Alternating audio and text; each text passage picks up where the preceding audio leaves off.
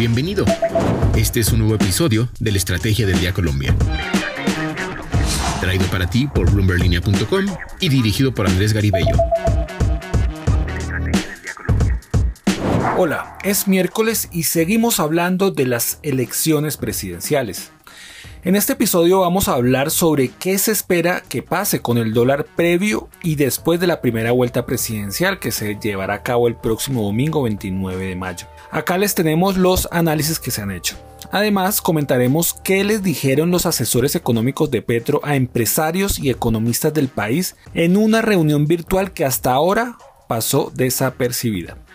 Soy Andrés Garibello y les doy la bienvenida a la Estrategia del Día Edición Colombia. Descifrando. En épocas electorales el dólar frente al peso colombiano navega en la incertidumbre, y más esta semana cuando se mezcla la coyuntura política de cara a unas elecciones presidenciales inciertas en la que está liderando las encuestas Gustavo Petro.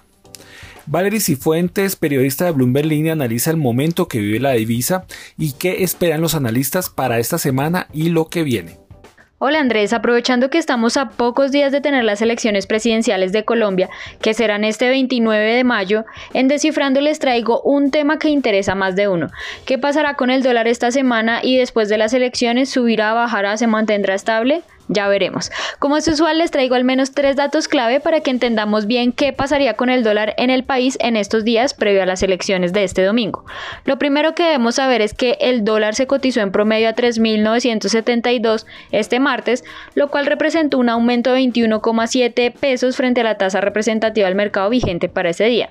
Aunque sí, el dólar sigue caro en Colombia, aún está un poco lejos del máximo histórico de los 4.151 o por ese orden que se tocó el 20 de marzo de 2020 en plena crisis por el coronavirus. Segundo, los expertos han dicho que el dólar podría tocar un máximo de 4.200 pesos en esta primera parte del año en medio de la incertidumbre electoral y la aversión al riesgo que esto puede generar en los inversionistas.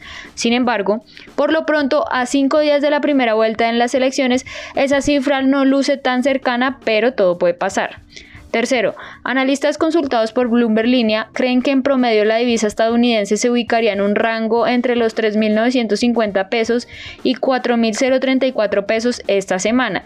Dicen que aunque el factor electoral pesa en la moneda colombiana, están primando más por ahora factores externos como qué tan probable puede ser una nueva recesión global sumada a altas tasas inflacionarias, por ejemplo, aunque claro, estos factores pueden variar. Antes de irme les quiero dejar una ñapa.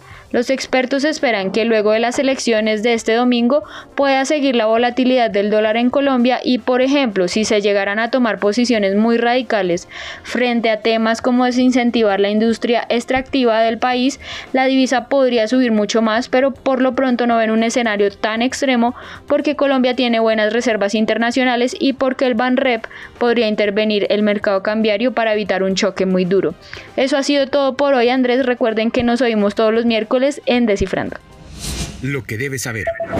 Tres datos que tiene que saber este miércoles. El primero, la TRM amanece en 3.971 pesos con 28 centavos. El segundo, Bloomberg Línea habló con Juana Francisca Llano, presidenta de Seguros Sura, quien dijo que la inflación está teniendo un impacto directo en la industria aseguradora en Colombia, que se ve reflejado con mayor fuerza en los siniestros de autos, principalmente en el costo de los repuestos y de la reparación.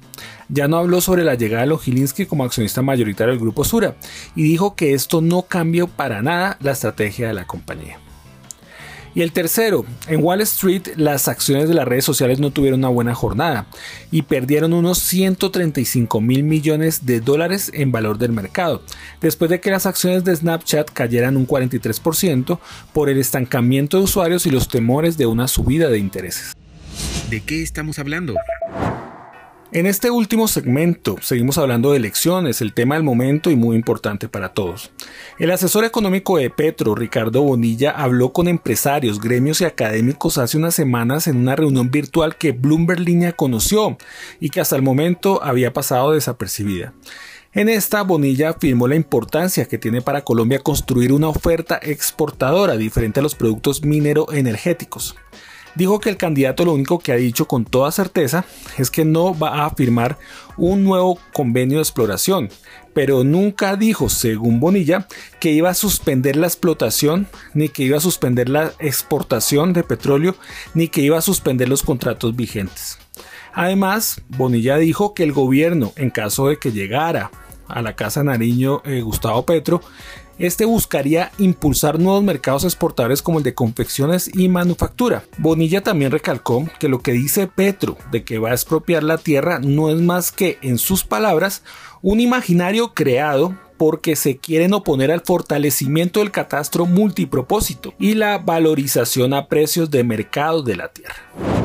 Para seguir al tanto de lo que está sucediendo en las elecciones colombianas, los invito a que visiten www bloomberlinia.com y a seguir nuestras redes sociales.